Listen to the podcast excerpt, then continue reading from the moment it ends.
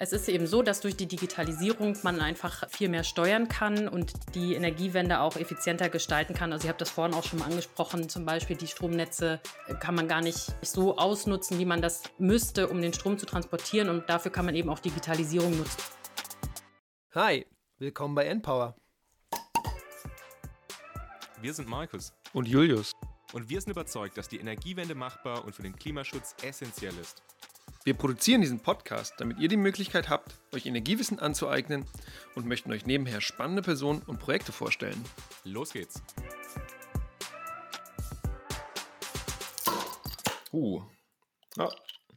Gar nicht okay. schlecht. Das jetzt irgendwie, das, das ploppt ordentlich, Marita, ne? Hallo und willkommen heute zu einer neuen Folge des Npower Podcasts und zwar zu Digitalisierung und Resilienz der Strominfrastruktur oder des Stromsystems. Ähm, wir gucken uns Digitalisierung an, weil Digitalisierung überall zu sehen ist. Ähm, seht ihr auf, auf, den iPads und den iPhones, die ihr in den Händen habt, aber auch überall in der Industrie. Und die Digitalisierung bietet eine ganze Latte an Möglichkeiten und Chancen, ähm, zum Beispiel Elektromobilität zu integrieren oder auch dezentrale Erzeugungsinfrastrukturen zu integrieren. Ähm, aber sie muss aktiv gestaltet und gefördert werden, ähm, damit sie tatsächlich auch einen Nutzen stiften kann, damit wir diese Energiewende hinkriegen. Und Dabei ist auch zu beachten, dass sie neue Angriffsflächen zum Beispiel für Cyberkriminalität bietet und eben, dass wir auch aufpassen müssen, nicht in neue Abhängigkeiten zu kommen. Und weil wir dieses Thema so spannend finden und wichtig finden, haben wir uns dafür heute zwei wunderbare Gäste eingeladen. Es ist die erste Show, die wir zu Premiere, viert machen. Premiere, Premiere. Und zwar haben wir uns eingeladen Cyril und Marita. Ähm, und wer diese beiden sind, das werdet ihr jetzt erfahren. Deswegen, ähm, Cyril, magst du dich einmal kurz vorstellen? Warum Genau. Und wichtig, warum steigst du morgen aus dem Bett? Was ist der Grund, dass du morgens aus dem Bett kommst? Der Grund oder wie ist die Frage oder was mich, was mich aufweckt. Also äh, mein Name ist Cyril Stephanos, ich äh, bin Physiker vom Hintergrund, ich habe lange in der Grundlagenforschung gearbeitet, auch in Energieumwandlungsthemen, zuletzt bei Max Planck, aber bin jetzt schon seit sieben Jahren äh, bei AKTech, der Deutschen Akademie der Technikwissenschaften, im Projekt Energiesysteme der Zukunft. Genau, cool. Und Ach genau, was mich ja, hau rein. Was mich aufweckt am Morgen ist äh, das Babyphone, äh, wo unser kleiner Sohn Guten Morgen sagt. Äh, warum ich aufstehe, weil äh, das Leben Spaß macht und ich noch einiges voranbringen will, würde ich sagen. Sehr cool. Und da auch das digitalisierte Babyphone. ja, wir haben eben gerade schon vorgesprochen, dass das Babyphone von Cyril tatsächlich natürlich auch die, äh, die Wärme im, im, Kinderzimmer anzeigt, aber noch nicht die äh, Videofunktion hat. Wie heißt denn das, wenn man, wenn das in der, wenn man in der Nacht Video haben kann? Kamera nennt man das, glaube ich. Infra, nee, Infrarot. Aufnahme. Anyway, bevor wir wieder abschweifen, der, die zweite Gästin heute im Podcast ist Marita Blank und den dritten Namen kann ich leider nicht aussprechen. Das darfst du jetzt selber machen, Marita. Ja, Marita Blank-Babasade. Ich glaube, ich sage es auch nicht richtig. Mhm.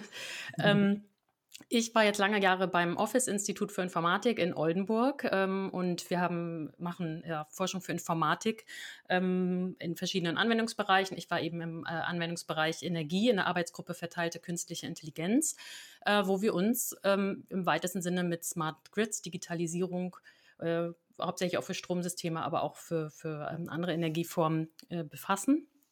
Ähm, genau, von Haus aus bin ich Mathematikerin und bin dann äh, in der Anwendung mehr gelandet. Genau. Was und ähm, morgens aus dem Bett? Äh, bei mir ist es auch meine Tochter, aber die kommt dann äh, direkt zu mir gelaufen. Sehr schön, cool. Was werdet ihr lieben lernen, wenn ihr diese Podcast-Folge hört? Und zwar, wir werden über Digitalisierung sprechen, natürlich. Und was ist der Nutzen von Digitalisierung? Was können wir machen, damit die Digitalisierung ähm, in Systemen erfolgreich ist, die resilient sind? Also wenn wir da Probleme in den Systemen haben, wie kriegen wir es hin, resiliente Systeme aufzubauen, damit die Digitalisierung gut voranschreitet und wir in keine Bedrohungen kommen. Ähm, und wie sieht eigentlich die Zukunft aus unserer Energiesysteme und wie können diese auch natürlich resilient aussehen? Das sind so die Themen, die wir covern werden. Und jetzt gebe ich natürlich ab zu Markus mit den Entweder-Oder-Fragen. Ja, wir haben diesmal natürlich auch eine Premiere mit zwei Leuten, die jetzt Entweder-Oder-Fragen gestellt bekommen. Ihr kriegt jetzt jeder zwei und einfach quasi mit einem Satz oder ein Wort darauf antworten. Wenn ihr Erklärungsbedarf seht, dann gerne mehr. Und diesmal fangen wir mit dir an, Marita.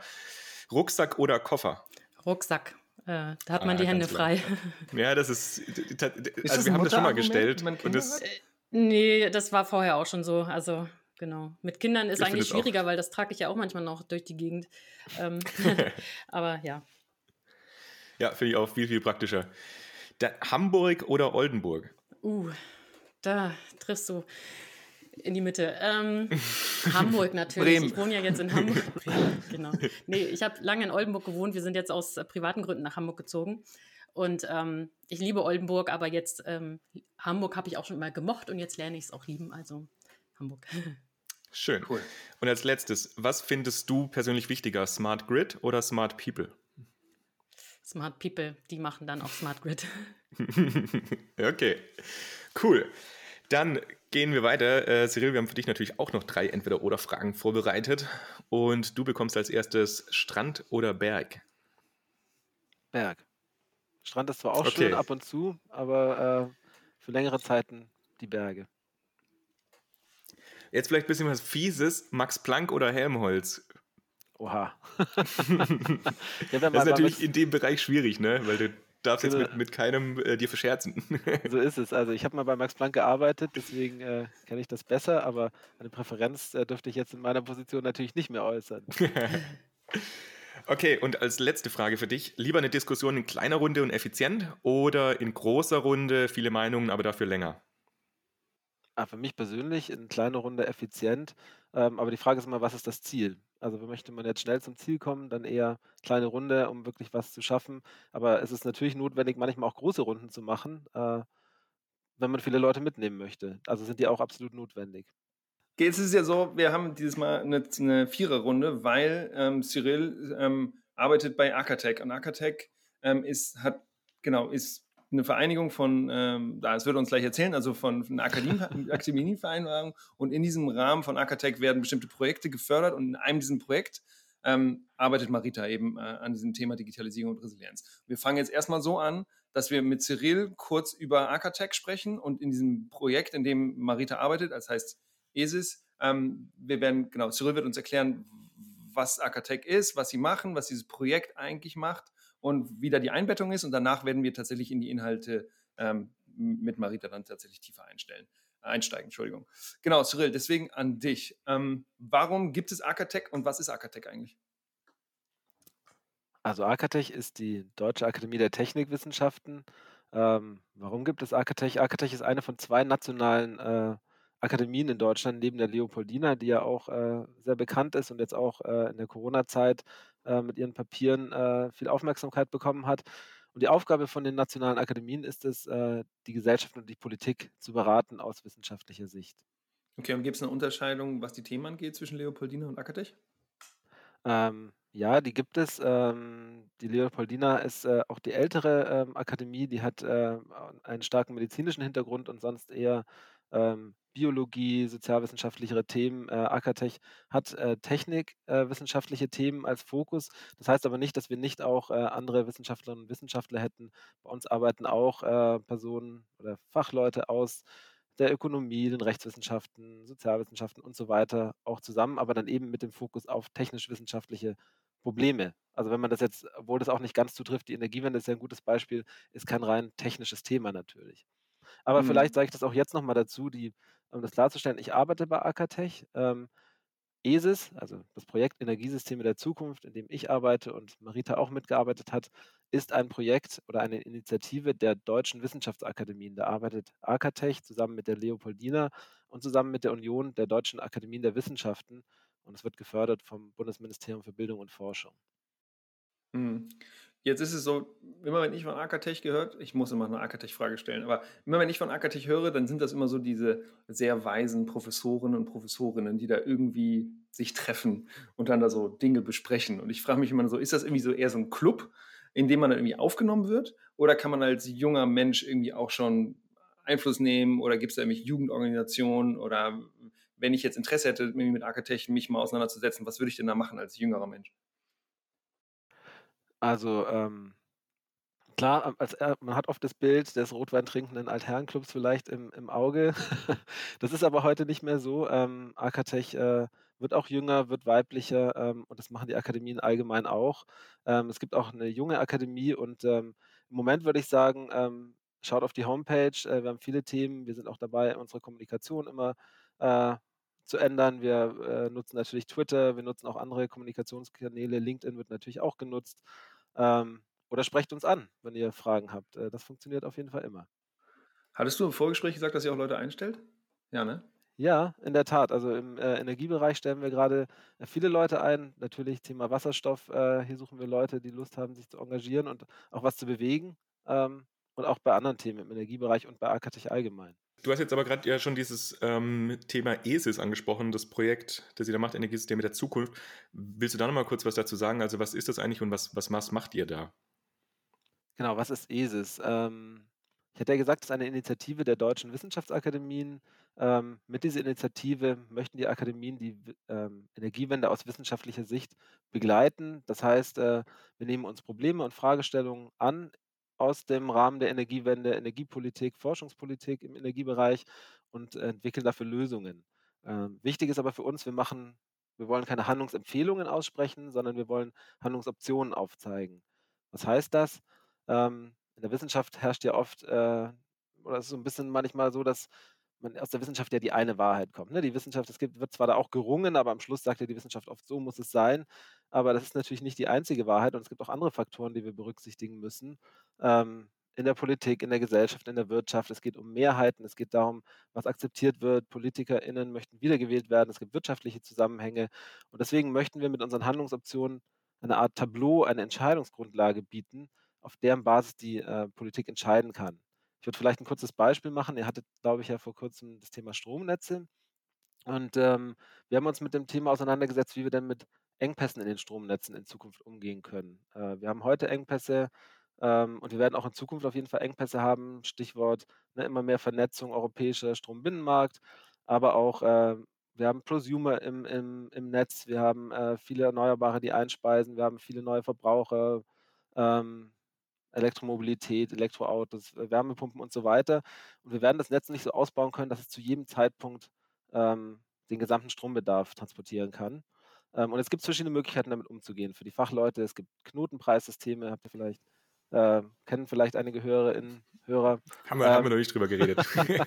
es gibt äh, die, äh, wird diskutiert, die Aufteilung der deutschen Stromgebotszone, der einheitlichen Stromgebotszone, wird auch viel in Brüssel vorangetrieben. Es gibt noch andere Sachen, auslastungsorientierte Netzentgelte und so weiter. Und wir diskutieren eben diese Optionen und äh, zeigen auf, was die Vor- und Nachteile sind. Und äh, ein gutes Beispiel, wo man das eben sieht bei der Aufteilung der einheitlichen Stromgebotszone, das würde eben bedeuten, dass wir unterschiedliche Strompreise in Deutschland hätten. Und jetzt ist eben eine politische Frage, ob es gewollt ist, dass wir zum Beispiel in einem Autowerk in Bayern andere Strompreise hätten als in einem Autowerk in Wolfsburg oder in einem Industriestandort äh, im Norden. Und das können wir nicht entscheiden. Wir können einfach die Folgen aufzeigen, die bestimmte Optionen haben. Okay, ihr macht es aber jetzt in so Arbeitsgruppen, hast du gerade eben gesagt. Du hast es aber auch gleichzeitig gesagt, dass es ja in der Wissenschaft immer diese eine Lösung gibt, aber da haben ja dann doch unterschiedliche Personen unterschiedliche Lösungen für Themen. Also jetzt gerade beispielsweise ja auch, weil du es angesprochen hast, Elektromobilität. Da sagen ja manche, ja gut, Elektromobilität wäre es oder andere. Es gibt ja tatsächlich noch Leute, die ja sagen, Wasserstoff ist quasi der Heilsbringer auch für die Mobilität. Wie geht ihr denn damit um? Weil ihr habt ja auch gesagt, dass ihr viele verschiedene Meinungen und äh, Gruppen da quasi berücksichtigt. Genau, also um unser Projekt äh, richtig zu verstehen, ist, glaube ich, wichtig zu wissen, dass wir, wir haben die Koordinierungsstelle, wo Marita, also wo ich arbeite und Marita ist auch über das Projekt angestellt und wir haben eben ehrenamtliche Mitglieder, das ist ganz wichtig. Ähm, und ähm, die kommen aus ganz verschiedenen Organisationen, aus verschiedenen Forschungsgemeinschaften. Wir hatten es ja vorhin schon, Helmholtz, Max Planck, Fraunhofer, äh, Leibniz, aber auch unter äh, unterschiedlichen Universitäten, aus äh, den Unternehmen. Und äh, die bringen wir da alle zusammen und äh, die diskutieren dann. Und ich möchte nicht sagen, es gibt die eine Meinung aus der Wissenschaft, ähm, aber die Wissenschaft beansprucht es ja manchmal für sich dann herausgefunden zu haben, äh, was richtig ist. Aber indem die bei uns alle zusammenkommen, ähm, findet da schon ein Aushandlungsprozess statt bei uns im Projekt. Ähm, und das bedeutet eben, dass sich bei uns nicht eine Meinung eine, einer Forschungsgruppe, ein Interesse eines Unternehmens durchsetzen kann. Gleichzeitig arbeiten wir sehr interdisziplinär, das ist auch wichtig. Wir haben, hatte ich vorhin schon kurz gesagt, Fachleute aus den verschiedenen Disziplinen, äh, Technikwissenschaften, Naturwissenschaften und so weiter, aber auch UmweltpsychologInnen zum Beispiel, die bei uns mitarbeiten. Auch da muss man eine gemeinsame Sprache und einen Aushandlungsprozess finden. Äh, und unsere Idee ist, das Problem immer aus einer systemischen Perspektive, ne, aus einer Gesamtperspektive heraus zu bewerten. Dauert manchmal natürlich. Und was, glaube ich, auch sind das eher die größeren Treffen mit den längeren Zeiten, die Markus angesprochen hat, ne? Manchmal in der Tat, genau. Da geht es dann, ist dann unsere Aufgabe herauszufinden, wie können wir das gut strukturieren, solche Treffen. Glaube, was noch wichtig ist äh, bei uns zu verstehen, ist, äh, ich hatte ja gesagt, bei uns sind viele Leute ehrenamtlich und äh, die Leute, ähm, die sich bei uns engagieren, die haben alle wahnsinnig viel zu tun, aber die bringen sich bei uns ein, weil sie eben etwas verändern möchten und weil sie für Klimaschutz und Energiewende kämpfen möchten. Und das verbindet uns eben alle im Projekt. Cool. Cool. Ist auf jeden Fall ein spannendes Projekt. Ähm, ich finde es auch, wie du gerade gesagt hast, ist natürlich auch schön, dass sich da Leute finden, die ehrenamtlich für diese Themen eben auch brennen und sagen, da will ich mitdiskutieren, da will ich auch einfach meine Meinung und meine ganze Expertise mit einbringen. Aber wir wollen natürlich heute auch über das Thema Resilienz und Digitalisierung sprechen. Und deswegen gehen wir jetzt weiter, Marita, zu dir, zu den inhaltlichen Themen der heutigen Folge. Als allererstes vielleicht die Frage, was bedeutet eigentlich Digitalisierung für das Energiesystem, beziehungsweise jetzt ja speziell fürs, fürs Stromsystem? Und kannst du mal einordnen, sind wir schon digitalisiert oder ist das noch ferne Zukunft? Ähm, ja, gute Frage. Also Digitalisierung, hm, ich denke mal, jeder kann sich darunter irgendwas vorstellen. Das ist ja hm, in aller unser Alltag dabei. Also wir äh, haben immer das Smartphone mit uns, wir streamen äh, Serien, das ist ja alles Digitalisierung. Ähm, und auch am Energiesystem geht das nicht vorbei. Das heißt, dass äh, wir vermehrt äh, Informations- und Kommunikationstechnologien, kurz IKT, eben verwenden, um ähm, ja, die, die Geräte miteinander zu verbinden, um sie steuern zu können. Es, ist, ähm, es gibt ja auch schon einige Smart Home-Systeme, ähm, sodass ich äh, von meinem äh, Telefon zum Beispiel sehen kann, ähm, ja, ob die PV-Anlage gerade Strom einspeist oder sowas. Ähm, also man hat eine stärkere Vernetzung. Und eben nicht nur im Haushalt, sondern ähm, alle möglichen Anlagen, also sowohl ähm, Solaranlagen, PV-Anlagen, Windkraftanlagen, andere Kraftwerke, ähm, die kommunikationstechnisch angebunden sind, die sich miteinander unterhalten können sozusagen. Also das wäre jetzt ein Beispiel oder eben auch ähm, Elektrofahrzeuge, die, ähm, ähm, die vielleicht über eine Plattform äh, verbunden sind. Also es ist eben so, dass durch die Digitalisierung man einfach ähm, viel mehr steuern kann und ähm, die Energiewende auch effizienter gestalten kann. Also ich habe das vorhin auch schon mal angesprochen, zum Beispiel die Stromnetze ähm, kann man gar nicht, man kann die ähm, gar nicht so ausnutzen, wie man das müsste, um den Strom zu transportieren. Und dafür kann man eben auch Digitalisierung nutzen, um zum Beispiel auch lokal Energie abzustimmen äh, und so weiter. Also ähm, das ist einmal so ein bisschen die technischere Seite, ähm, die steigende Vernetzung und dadurch dann ja eben auch die Abhängigkeiten äh, von der IKT, Informationskommunikationstechnologien, aber eben auch ähm, Sachen, die, die man jetzt gar nicht so im Zusammenhang mit dem Energiesystem erwarten würde, so, nämlich dass es ähm, auch neue Akteure au ähm, auftreten, die mit dem Energiesystem gar nichts zu tun haben. Das sind zum Beispiel solche Plattformbetreiber, die vielleicht äh, Ladeprozesse von Elektrofahrzeugen koordinieren oder eben auch einfach Abrechnungsprozesse von der Ladesäule mhm. steuern, über die man auch dann sozusagen Zugriff aufs Energiesystem hat. Ähm, und auch die veränderte Rolle von Privatakteuren. Ne? Also dadurch, dass ich eine PV-Anlage auf dem Dach habe oder ich habe mein Elektrofahrzeug in der Garage stehen, ähm, beziehe ich nicht nur Strom und verbrauche Strom sozusagen, sondern ich speise es auch in die Netze ein. Und ähm, auch dadurch, dass eben viel mehr Elektrogeräte auch im, im, Internet hängen und ja auch Strom verbrauchen, hat man auch einen, einen Einfluss im Grunde. Ne? Dadurch, ähm, das ist auch ein Punkt, der sozusagen ja diese Angriffsfläche erhöht, dadurch, dass man von außen aus dem Internet heraus Geräte ansteuern kann. Und das ähm, ist vielen Leuten vielleicht gar nicht bewusst. Ähm, genau. Und es gibt eben viele digitale Technologien, Internet der Dinge, ähm, oder auch künstliche Intelligenz, äh, die auch mehr und mehr Einfluss haben. Also Internet der Dinge, eben dieses Beispiel, ich kann vom Smartphone den Ladestand von meinem, ähm, von meinem Elektroautospeicher sehen oder äh, künstliche Intelligenz, ähm, die vielleicht mein Fahrverhalten lernt und darauf dann ähm, abgestimmt optimal die Batterie lädt mhm. oder sowas. Ne? Mhm. Also das sind so alles äh, Entwicklungen der Digitalisierung, ähm, die auch Einfluss aufs Stromsystem haben. Beantwortet das deine Frage? Ja, aber würdest du sagen, dass dann quasi jetzt mit den Sachen, die du gesagt hast, also dass jetzt schon PV-Anlagen auf den Dächern sind und jetzt auch, wir haben ja schon ein paar Elektrofahrzeuge, die sind jetzt vielleicht noch nicht ganz so clever, wie sie sein könnten oder vielleicht auch, wie manche Hersteller das gerne wollen würden, eben auch wie, wegen Sachen wie Datenschutz und sowas. Mhm. Ähm, wie ist denn deine Einschätzung? Also glaubst du, wir sind schon da auf einem Weg in die Digitalisierung oder sind wir da wirklich noch ganz, ganz, ganz am Anfang? Ähm, wir sind auf dem Weg der Digitalisierung. Das ist auch gar nicht ähm, zu stoppen, glaube ich. Ähm, allerdings ist eben die Frage, wie das koordiniert wird, um das auch gut zu gestalten, sicher zu gestalten, ähm, technisch und ökonomisch auch optimal zu gestalten und für die Nutzer auch gut zu gestalten. Also darum geht es eigentlich. Also ich glaube, äh, der Trend ist gar nicht aufzuhalten. Es ist die Frage, wie man damit umgeht und wie man es gut und sicher gestaltet. Was würde denn passieren, wenn man damit nicht gut umgeht und das nicht gut gestaltet? Die, ja, Stro die Stromversorgung ist dann abhängig von äh, digitalen Technologien, IKT, ähm, und es wird dann vermehrt zu ähm, Ausfällen kommen können. Einfach nur, es muss ja gar nicht ein Hackerangriff sein. Es kann auch einfach sein, dass die Software nicht funktioniert. Oder dass, ähm, also dass sowas ist, ähm, dass ein Hersteller von, von so einer Ladeplattform zum Beispiel gerade ein Update einspeist und die Speicher stehen nicht mehr zur Verfügung oder sowas. Ne? Es können also ganz viele Kleinigkeiten auftreten. Was wir uns in der AG ähm, äh, genauer angeguckt hat, haben, war eben ähm, eher so Szenarien, die dann zu größeren Blackouts tatsächlich führen könnten. Ne? Und haben geguckt, welche Maßnahmen kann man entwickeln, um, um große Blackouts dann zu vermeiden. Also die dann schon länger anhalten und auch flächendeckender sind. Mhm. Kurz zum Klären, was ist ein Blackout? ähm, also wir haben jetzt, Blackout ist für uns eher ein größerer Stromausfall, wo eben mehrere hunderttausende Leute ohne Strom wären, über auch äh, einen längeren Zeitraum tatsächlich. Und ähm, durch die Digitalisierung gibt es eben ganz andere Gründe, warum es zu so einem Blackout kommen kann. Eben zum Beispiel wird so eine ähm, Ladeplattform gehackt und dann kann man aktiv äh, Batterien anschalten, ab, abschalten, also dass sie geladen werden oder entladen werden und dadurch kann man eben das Stromsystem ähm, zu einem instabilen äh, Betrieb bringen, dass es irgendwann auch zu einem Blackout kommen kann. Das wäre so zum Beispiel ein Beispiel, wie sich ähm, so, so eine Risikostruktur sozusagen verändern kann durch die Digitalisierung.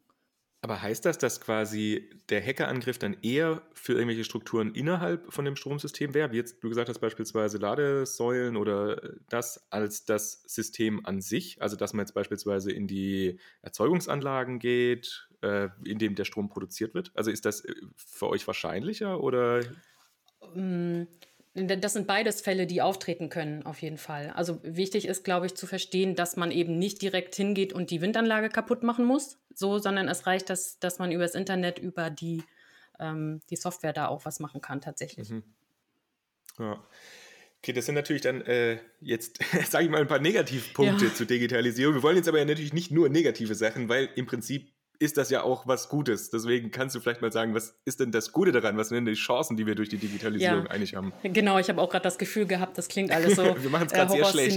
genau, also die Digitalisierung ähm, bietet halt super viele Chancen, um das eben auch sicher zu gestalten und ähm, äh, auch gerade der Komplexität irgendwie entgegenzutreten, die ja auf uns zukommt. Also dadurch, dass wir eben ähm, viel mehr dezentrale Erzeugungsanlagen haben, eben auch die Speicher, die man benutzen kann. Es gibt mehr und mehr flexible äh, flexible Lasten, also Verbrauchsanlagen, ähm, wie jetzt zum Beispiel Wärmepumpen. Und äh, die haben alle ein Potenzial, um das System zu stabilisieren. Also es geht nicht nur darum, erneuerbare Energien ins Netz zu bringen, sondern auch eben zum Beispiel die Verbrauchsseite zu nutzen, ähm, um äh, Erzeugung und Verbrauch auch auszugleichen. Und das sind ähm, super viele äh, kleine verteilte Anlagen und die kann ich tatsächlich nur durch ähm, IKT und Digitalisierung ähm, ja, so koordinieren, dass sie dem System auch nutzen. Also könnte man, ist, so, ist das so ein Beispiel sowas wie, okay, ich habe ein Verteilernetz irgendwo im Süden Deutschlands, es ist, Sonne, äh, es ist Sommer, ich, es ist mittags, ich habe ganz viel Strom, der reinkommt und dann durch bestimmte Smart Meter Anwendungen oder sowas sorgt, das wird dann dafür gesorgt, dass dann gerade mittags die ganze Wäsche gewaschen wird und die ganzen Spülen laufen und so damit dann da diese, diese, diese Spitzen auch abgedeckt werden können. Stelle ich mir das so vor oder ist das, ist das zu einfach gedacht? Ja, das wäre auch ein Beispiel, dass das eben koordiniert wird oder ähm, vielleicht so in Richtung auch äh, diese äh, Nachbarschaftsquartiere, also dass innerhalb von einer Nachbarschaft Energie tatsächlich ausgetauscht wird, so, sodass eben ja, Übertragungsnetze äh, nicht so stark belastet sind, sondern wenn ähm, ihr eine PV-Anlage auf dem Dach habt, dann könnt ihr meinen Speicher vielleicht vollladen. Ne? Also es muss gar nicht die Waschmaschi Waschmaschine angehen, das ist ja schon auch ein starker Eingriff ins Privatleben sozusagen. Mhm. Ähm, ja, so dass ihr vielleicht meinen Speicher ladet. Oder auch sowas, dass, dass der, dass wenn ich abends mit dem Elektroauto nach Hause komme und sage, morgen um, um 10 Uhr möchte ich wieder losfahren, aber jetzt hast du 14 Stunden zu laden, dass der dann entscheidet selber, wann, wann er lädt, oder? Sowas vielleicht auch. Genau, sowas ginge auch, ja. Genau, und das, was, was du gerade gesagt hast, ist, glaube ich, auch ein wichtiger Punkt einfach für die Digitalisierung, dass man sich nochmal bewusst macht, dass ohne dass das halt eigentlich nicht funktioniert, weil eben gerade dadurch, dass wir jetzt so viele dezentrale Erzeugungsanlagen haben und auch eben größere Verbraucher wie eben Wärmepumpen und Elektrofahrzeuge, dass das das Energiesystem langfristig halt auch vor große Herausforderungen einfach stellt, wenn dann alle nachts ihr Elektroauto laden wollen, beziehungsweise alle äh, gleichzeitig die Wärmepumpe gerne nutzen würden. Also dass da auch einfach die, das, das Stromsystem das nicht so, so gut verkraften würde. Deswegen, ähm, genau, ist das ein wichtiger Punkt. Vielleicht nochmal zu dem Punkt jetzt doch nochmal äh, Risiken oder beziehungsweise was wir vorhin gesagt haben. Du hast gesagt, jetzt Hackerangriffe wäre jetzt beispielsweise sowas. Siehst du noch weitere Risiken, die da drin, drin stehen oder würdest du sagen, im Großen und Ganzen überwiegen da schon auch die, also das Positive davon? Also ja, ich glaube, das Positive überwiegt. Wenn man es gut macht, dann ähm, kann man den Risiken begegnen. Man muss sich deren, diesen Be ja, Risiken eben bewusst sein. Ne? Also wir hatten ähm, das ähm, auch so ein bisschen äh, versucht auf den Punkt zu bringen. Also einmal viele kleine aktiv steuerbare Anlagen, die eben durch gleichzeitiges Verhalten, ne, was, was äh, du gerade auch gesagt hattest, noch die, die Wärmepumpen, die gleichzeitig an sind, das gleiche Laden von Elektrofahrzeugen, das kann halt zu Problemen führen.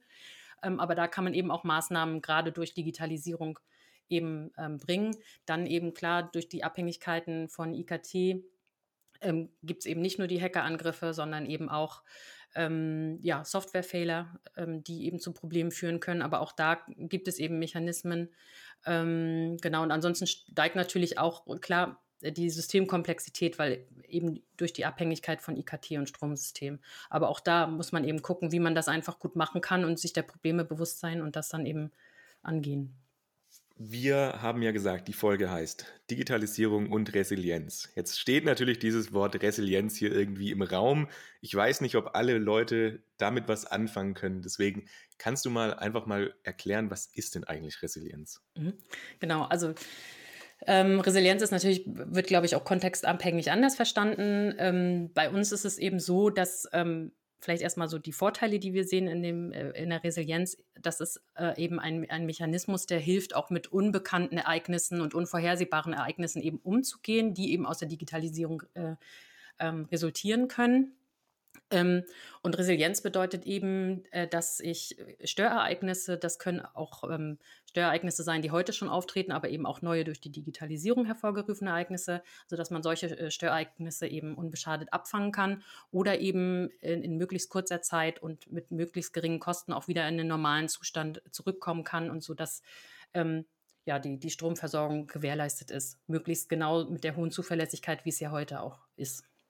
Okay, also, das heißt jetzt in Bezug auf das Stromsystem heißt Resilienz bei Fehlern möglichst schnell wieder auf den Betriebszustand zurückkommen, beziehungsweise auch das zu vermeiden? Oder ist das Genau, beides. Also ja. ähm, wenn man jetzt bei dem Beispiel mit der äh, Plattform bleibt, die, die irgendwie angegriffen wird, ne, die Plattform für Ladeinfrastruktur, die wird angegriffen, dann könnte sein, also das äh, der Angriff sozusagen keinen Schaden hat, dass, äh, dass es Mechanismen gibt, die den Angriff frühzeitig erkennen. Also da gibt es so Anomalieerkennung oder auch Angriffserkennung.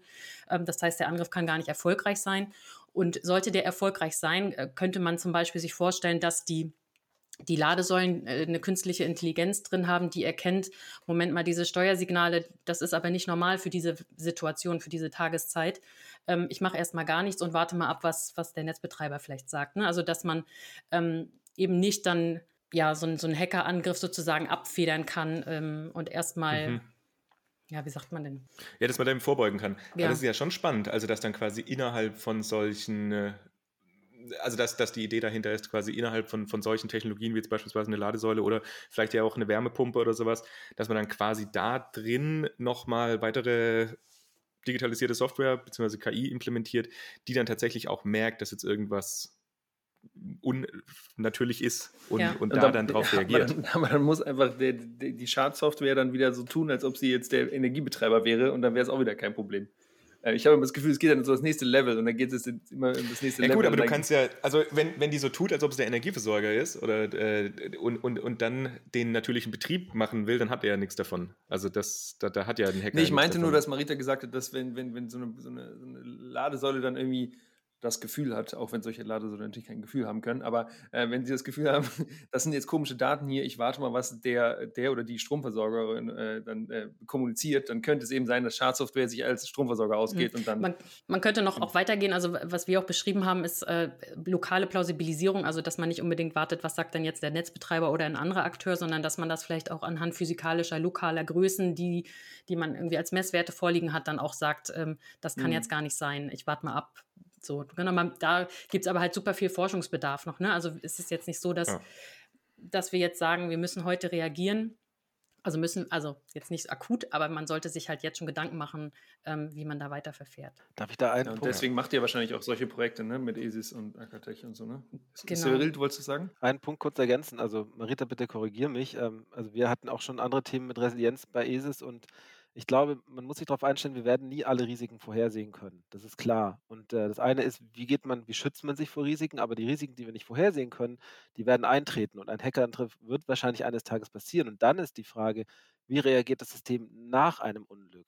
Ne? Und die Resilienz bedeutet eben auch, möglichst schnell, wie Marita gesagt hat, dann, wenn ein Unglück eingetroffen ist, wieder in den Ursprungszustand zurückzukommen. Das heißt, man versucht sich äh, zu wappnen, okay, es ist ein Störfall und jetzt probiere ich eben habe ich Redundanzen im System? Wie kann ich das machen, dass ich dann möglichst schnell eben wieder zurückkomme, weil ich weiß, wir können auf keinen Fall alles voraussehen und es kann auch keine KI.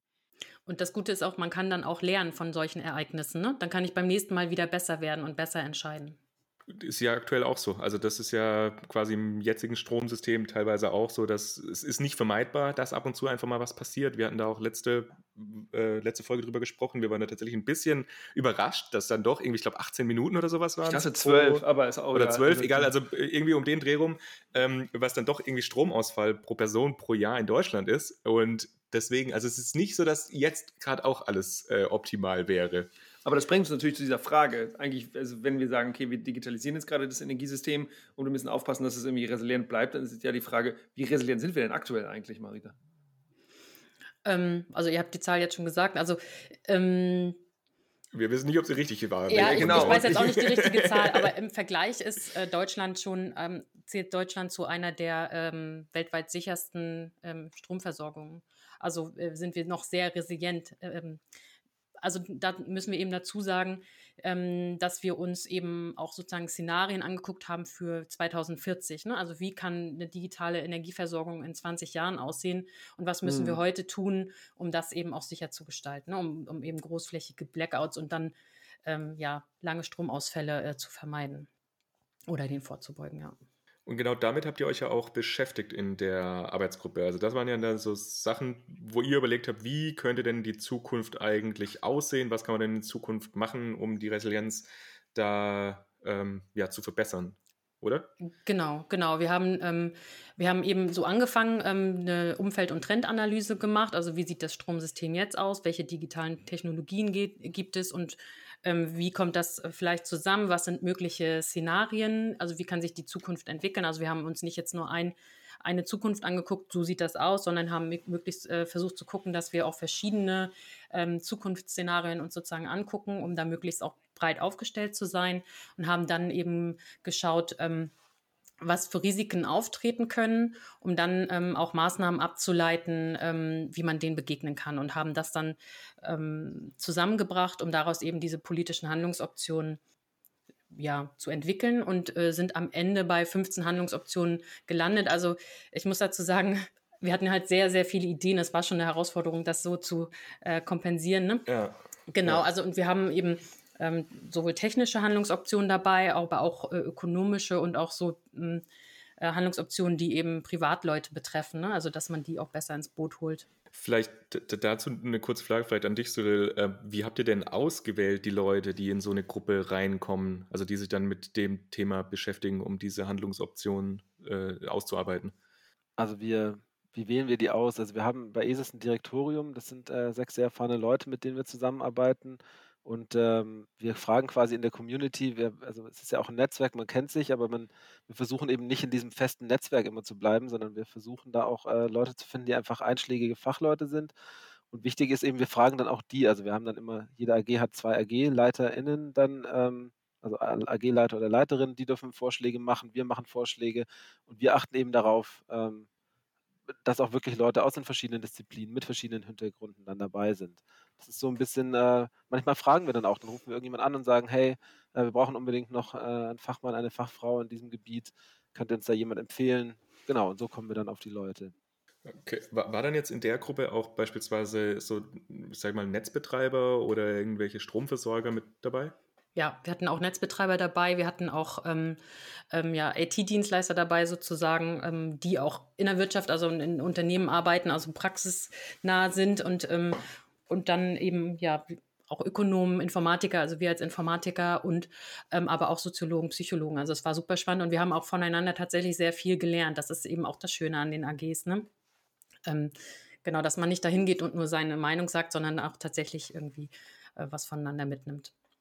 Ja, ich dachte jetzt gerade, ob wir nochmal vielleicht noch in, diese, in diesen Handlungsoptionen, die ihr dann da. Hm? Nee, Cyril, nennst du, es, nennst du es Handlungsoption? Nee, du hattest so zwei Worte. Ja, doch, nicht Empfehlung, sondern Option, ne? Genau, so ist es richtig. Ja, genau. Genau. Marita, magst du da mal vielleicht, ich weiß ja auch nicht, ein, zwei, drei deiner Lieblings- oder äh, Handlungsoptionen oder der Dinge, wo du das gesagt wo du denkst, Die Lieblingshandlungsoption, das ja, nee, das, gut. dass das den meisten Wert für die, für die Endpower-Community hier äh, stiften uh. würde. Welche, welche würdest du, welche möchtest du hier besprechen? Welche möchtest du vorschlagen? Ja, also ich glaube, was den meisten Wert stiftet, könntet ihr besser entscheiden. Aber was ich äh, ganz spannend fand, ist eben, dass man sich tatsächlich mal angucken muss, wie die Wechselwirkungen sind zwischen IKT und Stromsystemen.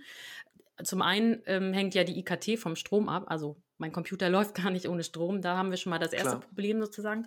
Ähm, und andererseits wird die Stromversorgung auch immer abhängiger von IKT und man weiß noch gar nicht, okay, in 20 Jahren ähm, wie sehen denn diese Abhäng Abhängigkeiten aus? Und das Problem ist auch, wenn ich jetzt feststelle, ich habe ein äh, IKT-System, das funktioniert gar nicht, kann ich es nicht ausstellen, denn dann kann ich keinen Strom mehr liefern. Ne? Also ähm, das muss man sich halt genauer angucken, ähm, wie das aussieht. Also da ist tatsächlich noch viel Forschungsbedarf. Auch wie kann ich denn auch ein IKT-System gestalten, dass es das Stromsystem unterstützt. Ne? Also ähm, wir reden da auch von schwarzfallfestem äh, schwarzfallfester Kommunikation, also die auch im Blackout-Fall, also im Schwarzfall ähm, noch mhm. funktioniert, ne? also durch, durch Batterien oder so, denn ähm, ich brauche noch. das Wort nochmal sagen? Schwarz? Schwarzfallfest. Also, dass sie auch im Schwarzfall, im Fall von einem Blackout, ähm, noch funktionstüchtig ist, denn ich brauche ein Minimum an, an, an Stromversorgung, um wieder die Kommunikation aufzubauen, um die Stromversorgung weiter aufzubauen mhm. und so mhm. weiter. Ähm, Genau, das sind so Fragen, äh, da ist auch noch gar nicht klar, was ist denn eigentlich eine minimale Stromversorgung zum Beispiel? Ne? Was sind da die Grundvoraussetzungen und sowas? Ähm, wie müssen sich Netzbetreiber koordinieren untereinander? Also da gibt es ja jetzt auch schon viele Absprachen, viel Koordination, aber die, die werden sich in Zukunft auch noch nicht nur über ihre Stromnetze austauschen müssen, sondern auch über deren IKT-Systeme ähm, austauschen müssen. Und ähm, äh, es ist eben auch wichtig, dass Netzbetreiber nicht mehr nur wissen, wie ist die Situation im Stromnetz, sondern auch eben im, im IKT-Netz, dass äh, die eben wissen, okay, habe ich jetzt, ähm, findet da vielleicht gerade ein Angriff statt in meinem IKT-System, welche Auswirkungen hat das dann auf die Stromversorgung oder so. Ne? Also das äh, wird man sich noch genauer angucken müssen. Ähm, ansonsten, ja, kann man eben. Da, da, hm? Ganz kurz dazu. Ähm, aber wie ist denn das aktuell? weißt du das? Also, weil aktuell ist ja auch so, dass relativ viel von unserem Stromsystem jetzt eigentlich schon, sag ich mal, digital ist. Also, dass wenn jetzt, also was passiert denn eigentlich jetzt aktuell gerade, wenn ein Blackout ist? Weil dann ist ja auch schwierig, die Systeme wieder hochzufahren, oder? Oder wie funktioniert das? Momentan meine ich, wird das hauptsächlich über die Übertragungsnetzbetreiber koordiniert, die dann in ihren Verteilnetzen gucken und mit denen dann auch kommunizieren müssen, ähm, um, um dann die Netze wieder auf, aufzubauen nach und nach. Gut, dann darfst du jetzt mit dem nächsten weitermachen.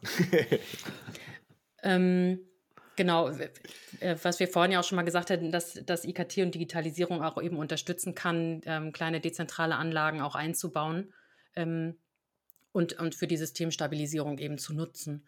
Ähm, genau, und ansonsten, also das waren so ein paar technische Highlights sozusagen. Also wir haben auch noch, noch deutlich mehr, aber es gibt eben auch sowas wie, ähm, dass man auch private Akteure beteiligt bei Entscheidungsfindungen, ähm, ähm gerade wenn es darum geht, ähm, ja, wenn jetzt Netzbetreiber zum Beispiel ähm, meine Batterie nutzen dürfen, um einen Netzengpass entgegenzuwirken. Ne? Also mhm. klar habe ich viele Speicher im Netz, aber wenn ich die nicht benutzen darf, so dann bringt mir das auch nicht viel. Ähm, und das, das fängt vielleicht schon klein ab an, dass man äh, den Leuten irgendwie vermittelt, warum sie Software-Updates immer sofort aufspielen sollten, weil dann zum Beispiel Sicherheitslücken geschlossen werden.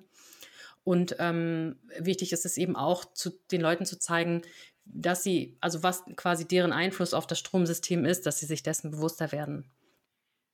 Habt ihr da auch drüber gesprochen, was so äh, Möglichkeiten wären, die Leute da oder Anreize zu setzen, dass die ihre Speicher zur Verfügung stellen? Also ist da dann klar monetär natürlich, logisch. Das wird jetzt, glaube ich, aktuell ja auch schon gemacht. Also dass größere Industrien bekommen ja auch Geld dafür, wenn sie sich steuern lassen quasi im äh, Stromverbrauch. Ist das eine Idee oder, oder hat, also hat man da schon hm. Ideen oder habt ihr da noch nicht drüber gesprochen? Ähm, also es gibt verschiedene Forschungsprojekte da auch, auch wie man äh, die Leute mit einbeziehen kann. Gerade ähm, was, was sich da auch anbietet, sind eben so Quartiersprojekte, ähm, ähm, wo eben lokal Nachbarn Energie austauschen. Ähm, da kann man das gut machen, aber ähm, was eben wichtiger wäre, ist, dass es auch irgendwie so ein, so ein Wertewandel stattfindet, ne? so wie, ähm, es jetzt passiert ist mit dem Mülltrend zum Beispiel. Vor 20 Jahren hat kein Mensch seine Milchpackung äh, in, in den gelben Sack geschmissen. Ne? Ähm, dass man irgendwie nach und nach Bewusstsein schafft und eben auch ja vielleicht das Verhalten oder die Leute dazu bringt, dass sie auch tatsächlich einen Beitrag leisten wollen, um die, um äh, netzdienlich zu sein sozusagen. Mhm. Also, dass man quasi sagt, dass der, der Normalzustand sollte eigentlich sein, dass man seinen Speicher der Netzdienlichkeit zur Verfügung stellt und dass das Gesellschaftliche dann eher ein bisschen Druck auf die Leute ausübt, die das nicht machen. Ja, vielleicht. Das ist vielleicht ein bisschen idealistisch gedacht, ne? aber weiß ich nicht. Aber naja. Ihr habt aber, äh, genau, du hast gesagt, 15 Handlungsoptionen habt ihr gemacht. Ihr habt das auch in verschiedene Handlungsfelder eingeteilt teilt. Mhm. Genau, wir werden euch da den Bericht, ähm, oder es gibt auch eine Kurzfassung davon, von dem Bericht, wir werden den euch auf jeden Fall auch verlinken, da könnt ihr da auch nochmal reinschauen in die, äh, in, die, in die verschiedenen Punkte. Ich habe jetzt bloß noch einen, den ich ganz äh, spannend fand irgendwie, wo ich jetzt nochmal ganz gern drüber reden würde, und das war dieses Handlungsfeld Anreize für Netzbetreiber zur Steigerung der Resilienz stärken. Mhm. Was heißt das denn? Weil ich finde, das ist immer schwierig, weil bei den Netzbetreibern oder auch was ich jetzt so in meiner täglichen Arbeit auch mit äh, Netzbetreibern bzw. mit Stadtwerken immer habe. Es ist nicht ganz so leicht, die zu überzeugen, irgendwas anders zu machen, wie sie es seit 40 Jahren machen. Ja, ähm, das ist jetzt nicht so ganz unser Gebiet gewesen. Das hat, ähm, war so mehr die Expertise von dem anderen AG-Leiter. Ähm, aber genau, also Anreizsysteme sind ja, also so wie ich das verstanden habe, ist es immer so, dass ähm, Netzbetreiber ja gar kein ähm, eigentlich keinen Vorteil haben von resilienten Netzen, denn der Nutzen liegt dann natürlich bei den Netznutzern bei uns zu Hause, ne? weil wir eben oder bei großen Industrien oder so. Also was haben die für Anreize, dann die Netze resilient zu gestalten oder auch Digitalisierung resilient äh, zu gestalten? Und da kann man eben über ähm, Anreizsysteme ähm, rangehen. Und da gab es eben Vorste Vorschläge, dass man eben dann zu zusätzliche Mechanismen schafft, also eine Resilienzkomponente zum Beispiel, ähm, die dafür sorgen kann, dass Netzbetreiber eben ja entlastet werden für, für ihre Aufwendungen, um die Netze resilient zu gestalten. Ich finde das ganz spannend, weil eigentlich würde man ja davon ausgehen, dass solche Netzbetreiber schon Interesse daran haben, Netze resilient zu gestalten, einfach um einen, den besten Service zur Verfügung zu stellen. Aber natürlich kommt das mit höheren Kosten und wenn du höhere Kosten hast, dann hast du dann ähm, weniger, weniger, was bei dir am Ende liegen bleibt. Auf der anderen Seite sind die ja sehr stark reguliert. Das heißt, die können ja nur, glaube ich, 5, 5 bis 7 Prozent oder sowas pro Jahr kriegen. Das heißt, auch da sind sie gecapped, also deswegen ist es denen auch eigentlich egal, wie viel sie ausgeben oder nicht, weil sie ja um, am Ende eh nur, also die, die Anzahl von Prozentpunkten. Ja, ich glaube, die Idee ist, die Idee ist dann Kosten einzusparen, damit die eben, ne, damit die eben eine größere Marge dann am Ende bekommen, weil eben deren äh, Einnahmen gedeckelt sind. Achso, die Einnahmen sind nur gedeckelt und nicht die Marge ist gedeckelt, meinst du? Ja, ich genau. dachte, dass die das Marge heißt, gedeckelt ist. Okay. Mhm.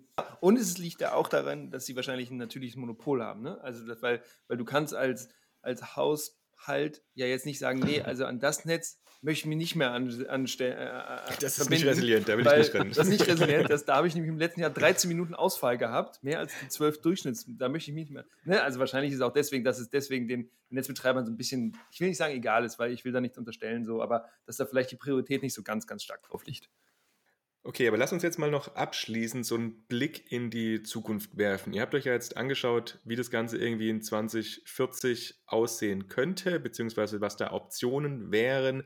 Willst du uns noch mal so ein bisschen aufmalen, wie denn eine resiliente Zukunft im Stromsystem in 2040 optimalerweise oder was du denkst, was denn eine gute Zukunft äh, unser, unser, für ein resilientes Stromsystem in 2040, 2050 wäre. Und noch dazu ist ja so, dass es sein kann, dass es, Strom, dass es auch das Wärmesystem, wenn wir viele Wärmepumpen nutzen, ja auch, auch mit Strom betrieben wird. Also es ist sogar nicht nur das Stromsystem an sich selber, sondern auch das. Das, das große Thema ist Sektorkopplung auch, genau. Also genau. Also dass ja sich eben jetzt nach und nach die ganzen äh, verschiedenen Sektoren, Infrastrukturen, alles einfach gekoppelt und dass es gar nicht mehr voneinander wegzudenken ist. Mhm.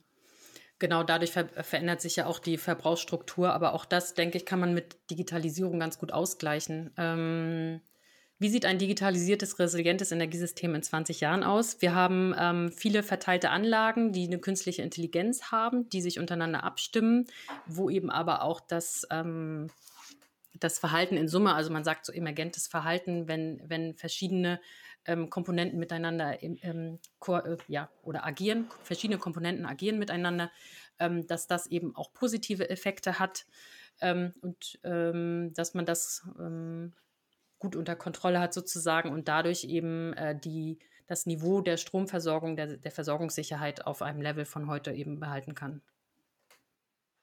Das klingt, klingt auf jeden Fall äh, sehr cool. Ich, ich weiß, ihr habt die ganze Zeit Handlungsoptionen gesagt und ich will da jetzt auch nicht so viel, aber, aber. hättet, aber nein, also wenn jetzt, sage ich mal, irgendwelche Hörerinnen oder Hörer sich sagen, ja, das fänden wir ein cooles Thema, also habt ihr was, wo ihr sagen könnt, wenn man das macht, dann kann man den ganzen Prozess unterstützen? Oder auch jetzt, sage ich mal, in Hinblick auf, also macht es vielleicht Sinn, irgendwie mal dem Netzbetreiber eine Mail zu schreiben, wenn man sich für die Sachen interessiert? Oder, also was könnten denn Leute machen, um diesen Prozess zu beschleunigen? Weil ihr habt jetzt, also wie gesagt, nur Optionen, aber irgendwie müssen wir das ja auch erreichen mein Vorschlag wäre, was also ein Problem ist, dass man ähm, in Zukunft eben Leute braucht, die sowohl Ahnung haben von Informatik und aber auch von, von Energietechnik. Also dass es Leute gibt, die Bock haben, ähm, das zu studieren irgendwie. Ähm, ich weiß gar nicht, wie das Angebot ist heutzutage, aber dass die äh, Expertise in beiden Bereichen haben.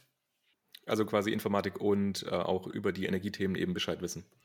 Genau, also am besten wäre natürlich so ein, ein gleichwertiger Studiengang, wo beide Bereiche gleichwertig äh, behandelt werden. Und Marita, kann man, wenn man Fragen dazu hat und auch Cyril, kann man euch anrufen? Kann, also was, kann man euch mal eine Mail schreiben und sagen, hey, das Thema finde ich spannend oder könnt ihr mal irgendjemand, habt ihr jemanden, der einen Vortrag bei uns in der Company halten kann? Oder ähm, also wer steht hier für sowas zur Verfügung? Ja, definitiv, klar. Cool. Dann verlinken, wir euch, ne, ja, dann verlinken wir euch auch nochmal in der, in der Beschreibung. Ich habe jetzt noch eine letzte Frage, weil das habe ich auch im Vorgespräch immer mal wieder gesagt und ähm, mich würde es jetzt einfach noch interessieren bei euch in der Arbeitsgruppe. Ihr habt ja jetzt gesagt, ihr habt ja von allen möglichen Disziplinen alle möglichen Leute dabei. Und ich bin auch immer wieder in, also jetzt natürlich in diesen digitalen Dingern ist noch mehr, dass man in verschiedenen Diskussionen mit drin ist. Es gibt ja schon unfassbar viele verschiedene Meinungen auch zu verschiedenen Themen. Und wie schafft man das denn bei jetzt so vielen, also ihr seid ja jetzt, also ich weiß, dass es bei uns sogar innerhalb von, sage ich mal, Forschungsorganisationen schwierig ist, sich da auf zehn, so die zehn Punkte zu einigen. Wie schafft man das denn, wenn so viele verschiedene Akteure aus Wissenschaft, Wirtschaft, auch aus, den, aus der Gesellschaft, wenn die zusammenkommen, sich eben auf diese 15 Punkte zu einigen? ja, das ist ein langer Prozess. Man muss sich halt, äh, man ist ständig in Diskussion und in Abstimmung und ähm, macht an der einen Stelle Kompromisse und äh, kriegt an anderer Stelle dafür vielleicht eine Zusage. Also man, ähm, ja, es ist ja ein Diskussionsprozess, der dann irgendwann ähm, konvergiert, sagt man immer so schön, der immer dann zu einem Ergebnis findet. Mhm.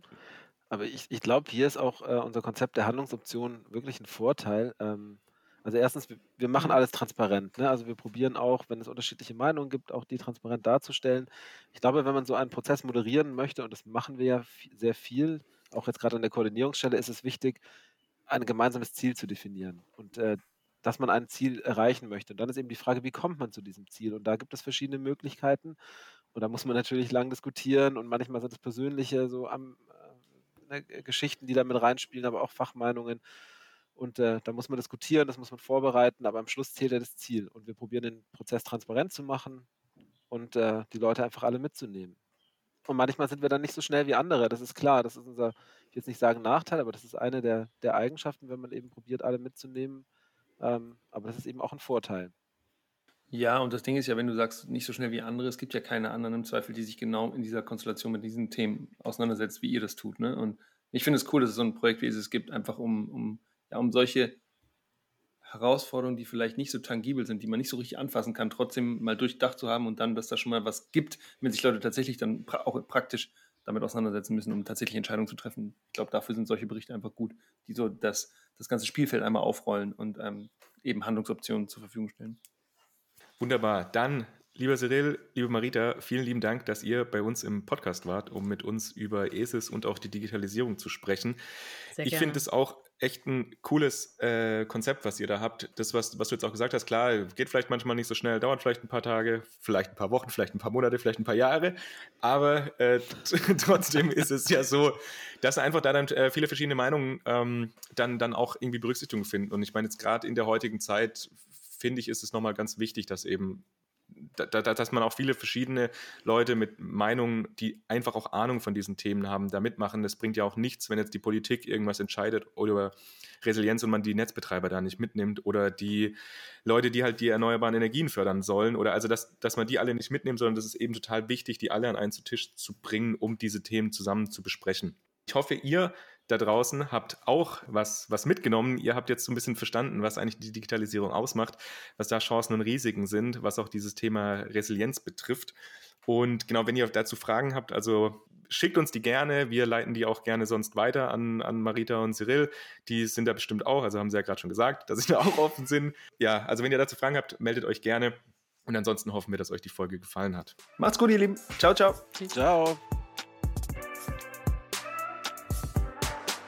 Dann 3, 2, 1.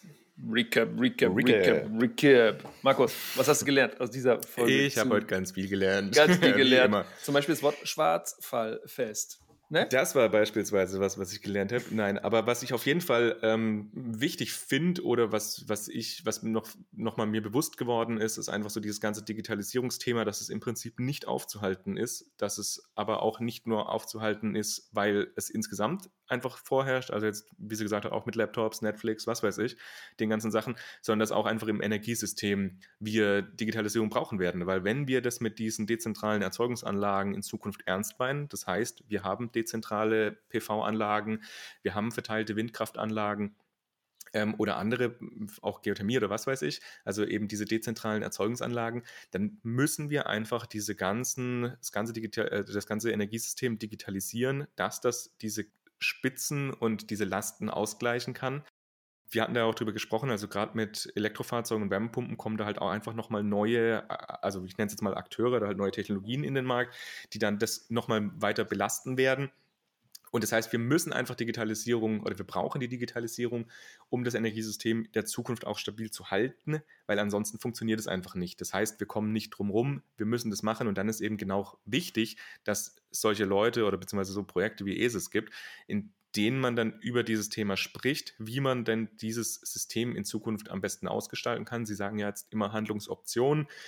Da kann man jetzt vielleicht noch ein bisschen kritisieren, dass halt tatsächlich keine Handlungsempfehlungen dahinter stehen, sondern halt nur diese Handlungsoptionen. Es ist ein, klar, es ist halt unverfänglich ähm, und man kann dann nochmal äh, überlegen, beziehungsweise dann in einem zweiten Schritt nochmal mit verschiedenen Akteuren sprechen, was denn dann die besten Optionen sind. Ähm, aber genau das fand ich halt auch noch ein, ein, total cooles Thema, was sie gesagt hatten, dass eben in diesen Arbeitsgruppen, die, die haben so viele verschiedene unterschiedliche Disziplinen drin sitzen, also von Sozialwissenschaftlerinnen bis eben irgendwelche Informatiker und alles Mögliche, also quasi und, und, auch Netzbetreiber und ich weiß jetzt nicht, ob Politik auch drin war, aber also im Prinzip alles, also Forschung und Gesellschaft und tatsächlich Wirtschaft. Und ich finde es einfach schön, dass man sieht, dass zu solchen Themen, die einfach wichtig sind, dass dann auch da eine Meinung beziehungsweise eben 15 solche Handlungsoptionen draus resultieren können, dass die Leute an den Tisch kommen, dass die noch miteinander reden und dass wir dadurch dann tatsächlich die Energiewende auch einfach vorantreiben können.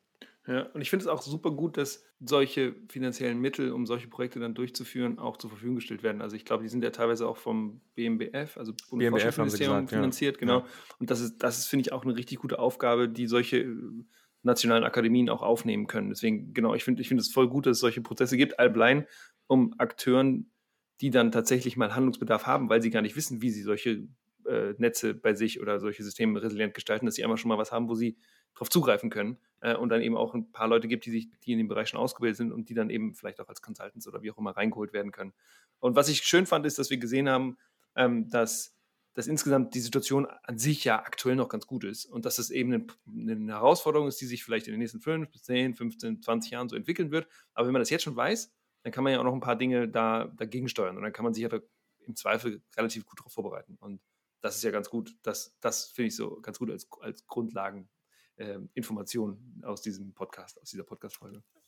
Das ist im Prinzip alles noch aktuell gut. Aktuell, ist, ja. da ist es alles, alles noch ganz gut. Schön. Ja. Genau, aber dass das eben äh, in Zukunft auch so bleibt, deswegen haben die sich getroffen und darüber gesprochen. Ich bin gespannt. Es wird sich einfach total viel ändern in den nächsten Jahren. Deswegen sind wir auch gerade ja in so einer spannenden Zeit irgendwie, was das ganze Energiesystem belangt, weil ich glaube, das wird tatsächlich jetzt so 2030, 2040 wird es einfach nochmal komplett anders aussehen und deswegen mhm. finde ich das auch so cool, einfach daran mitzuarbeiten, die ganzen da dabei zu sein, das mitzuerleben und ich glaube, wir leben da in einer spannenden und auch sehr wichtigen Zeit, um eben da auch die, die Weichen in die richtige Richtung zu stellen. Ja. Wollen wir noch ein bisschen Werbung machen? Uns wird immer gesagt, äh, wir machen nicht genug Werbung. Guck mal, lass uns ein bisschen Werbung machen. Ihr Lieben. Okay. Wenn ihr Lust habt. Da brauchst du so einen Werbungsjingle, ne? So Ding, ding. Könnten wir mal überlegen. Klingelingeling, ding, ding, ding, ding. Die Werbung. Werbung. Werbung. Präsentiert ähm, von Julius und Markus. Oh yeah, und Empower. Mhm. Äh, wenn ihr Lust habt, ein bisschen mehr noch Hintergrund zu erfahren, äh, Hintergrundinformationen zu bekommen, dann könnt ihr mit uns interagieren auf unserem Instagram-Account. Der heißt empower.podcast.energiewende. Wer hat sich das eigentlich ausgedacht? Also empower.podcast reicht wahrscheinlich auch. Ähm, da gibt es immer kleine Videos oder da posten wir manchmal so, wenn es gerade irgendwas Großes sich gerade entwickelt oder wenn, wo wir gerade sind oder was wir gerade machen. Nicht jeden Tag, aber immer mal wieder. Ähm, wenn ihr wollt, könnt ihr auch äh, den Twitter folgen. Ähm, ihr könnt ganz viele E-Mails schreiben über unsere Website. Also da kriegen wir tatsächlich immer mal wieder E-Mails. Voll cool, voll schön. Freuen uns, wenn wir von euch hören. Und sei es nur sowas wie, voll cool, dass ihr das macht und ich lerne ganz viel. Wenn ihr allein, wenn wir solche E-Mails bekommen, also mir wärmt das immer das Herz. Das ist immer, ich finde das immer schön. Also weil wir reden ja hier so ein bisschen irgendwie so nach draußen, also was heißt nach draußen, aber so in die Ferne und manchmal kommt was zurück und das ist voll schön. Und wenn ihr das denkt, dass das irgendwie ein sinnvolles Projekt ist, was wir hier machen, ähm, dann freuen wir uns tatsächlich auch einfach über finanzielle Unterstützung und zwar über Patreon. Wir haben, glaube ich, 22 Euro oder 23 Euro über Patreon im Monat. Wenn ihr Lust habt, ähm, da einen Beitrag zu leisten, freuen wir uns, weil es einfach uns ermöglicht, ähm, zum Beispiel die Pakete ähm, zu versenden ähm, oder eben auch mal zu einer Aufnahme irgendwo hinzufahren genau, das macht es uns einfach alles ein bisschen einfacher oder die Serverkosten äh, abzudecken oder die Webseite. Genau. Das war es, glaube ich, mit der Werbung. Aber wenn, ja, aber dann vielleicht noch, wenn ihr äh, nicht Geld auf uns geben möchtet ohne Gegenleistung, dann wartet noch ein bisschen, weil wir haben ja, das jetzt ein paar Mal schon angekündigt, wir haben ja gerade so einen, einen Merch-Up quasi in Arbeit. Es kann auch sein, dass jetzt tatsächlich der eventuell schon draußen ein ist. Ein, ein Merch, was ist das? Merch-Up? Merch Shop. Merch Shop. In einem ja. Shop. Da könnt ihr T-Shirts kaufen und äh, Hoodies und sowas von uns. Äh, alles komplett nachhaltig hergestellt, also alles auch zertifiziert und komplett ähm, grün und alles cool. Deswegen, genau, also könnt ihr, falls ihr da Interesse dran habt, dann auch gerne mal vorbeischauen in Zukunft. Cool, das war's für heute. Schön, dass ihr dabei wart. Wir freuen uns, wenn ihr das nächste Mal wieder reinhört und ähm, wir freuen uns, uns, von euch zu hören und wir freuen uns mit euch, diese Energiewende voranzubringen. Also, take care, macht's gut. Ciao, ciao. Ciao.